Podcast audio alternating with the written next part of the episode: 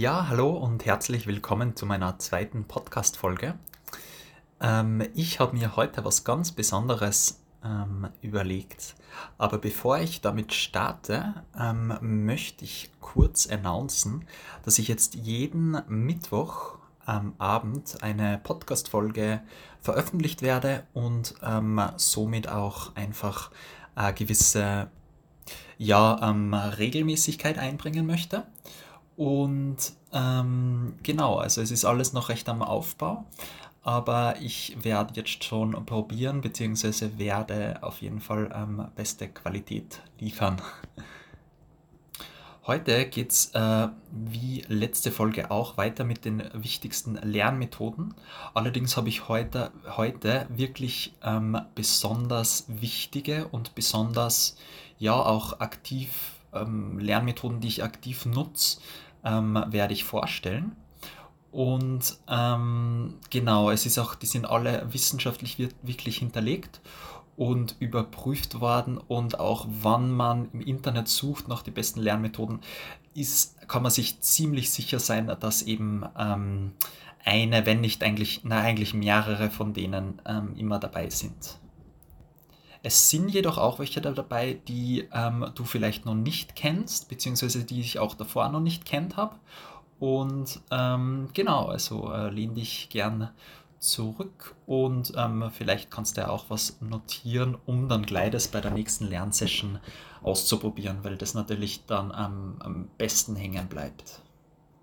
Also ganz wichtig, was ich auch aktuell mache, ist, ich probiere so viele Gebiete wie möglich abzudecken und zu lernen.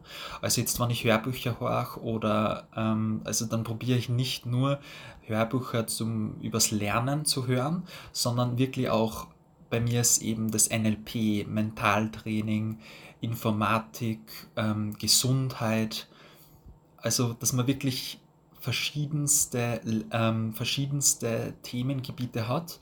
Und das hilft einem einfach, die Netzwerke im Gehirn, verschiedene ähm, Neuronen dazu zu verbinden. Und man hat da einfach einen ja, viel breiteren Horizont und kann ganz anders ähm, andere Themengebiete lernen und auch sehen, wann man schon so ein breites Spektrum an verschiedenen Themen ab, äh, ja, gelernt hat. Was ich cool finde, ist dann zum Beispiel bei Pixar, ähm, gibt es eine eigene Universität, die gegründet worden ist, wo die Mitarbeiter Sachen lernen wie Töpfern oder Jonglieren. Ähm, also einfach andere kreative Tätigkeiten, die einem helfen, die, die ja, Gedanken einfach freien Lauf zu lassen, ähm, zu einem Recharge zu machen, an neue Ideen zu kommen. Ähm, bei mir ist es zum Beispiel, ja, dass ich da gern spazieren gehe oder einfach irgendwelche Sachen machen wie Kochen, wo ich einfach mal das Gehirn freien Lauf lasse und nicht immer probiere, ähm, ja, eben in die Zwischenzeiten, wo ich mal äh, spazieren gehe oder so, dann auch mir noch einen Podcast reinzuziehen, also dass ich dann immer, dass immer das Gehirn arbeiten muss, sondern einfach mal das Gehirn sozusagen so abdriften lassen. Der zweite ganz wichtige Punkt ist den, den ich leider in letzter Zeit selbst auch vernachlässigt habe. Das ist Bewegung zwischen den Lernsessions. Es gibt ein ganz gutes Buch, das heißt The Joy of Movement, zu dem möchte ich auch noch ähm, eine Podcast-Folge mal machen. Es ist nämlich so, dass ähm, ein bestimmter Stoff, Myokines, ähm, ich weiß nicht, wie man den genau ausspricht, auf jeden Fall, der wird von den Muskeln produziert während dem Sport und der wird dann durch die, durch die Blutbahn bewegt und stimuliert dann unter anderem auch das Gehirn.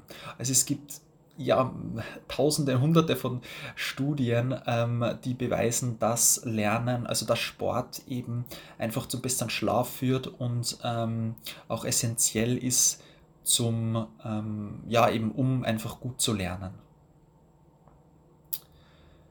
Der nächste Punkt ist auch, was ihr vielleicht schon mal oder du schon mal gehört hast, ähm, von Ali Abdal der äh, YouTuber äh, ja predigt das sozusagen in seinen Videos. Das ist Active Recall. Das, man nennt auch einen Testing-Effekt. Also ähm, man stellt sich Fragen und also man liest einfach nicht nochmal ein, äh, ein Skript zum zweiten oder dritten Mal, sondern macht's, liest es einmal durch, dass man es versteht und dann stellt man sich Fragen.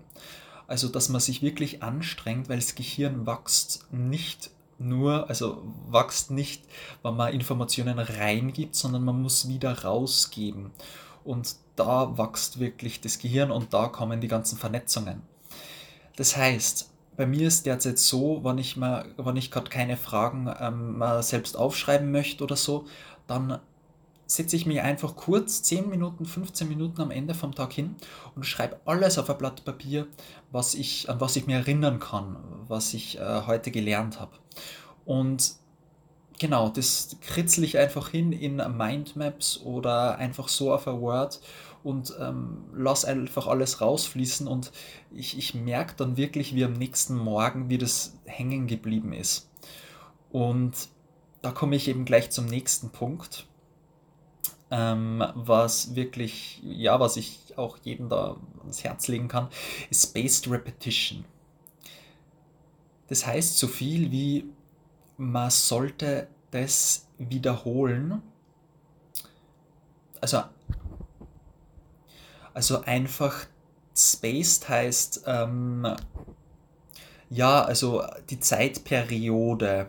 Ähm, man soll zum Beispiel, die, wenn man was lernt, was neu gelerntes noch einen Tag wieder wiederholen, ähm, dann idealerweise mit Active Recall verbinden, dann das nächste Mal wieder nach einer Woche wiederholen, dann das nächste Mal nach einem Monat und eben das wirklich so rausspreaden, dass man, weil man eben eine Vergessenskurve hat, die ziemlich schnell abnimmt.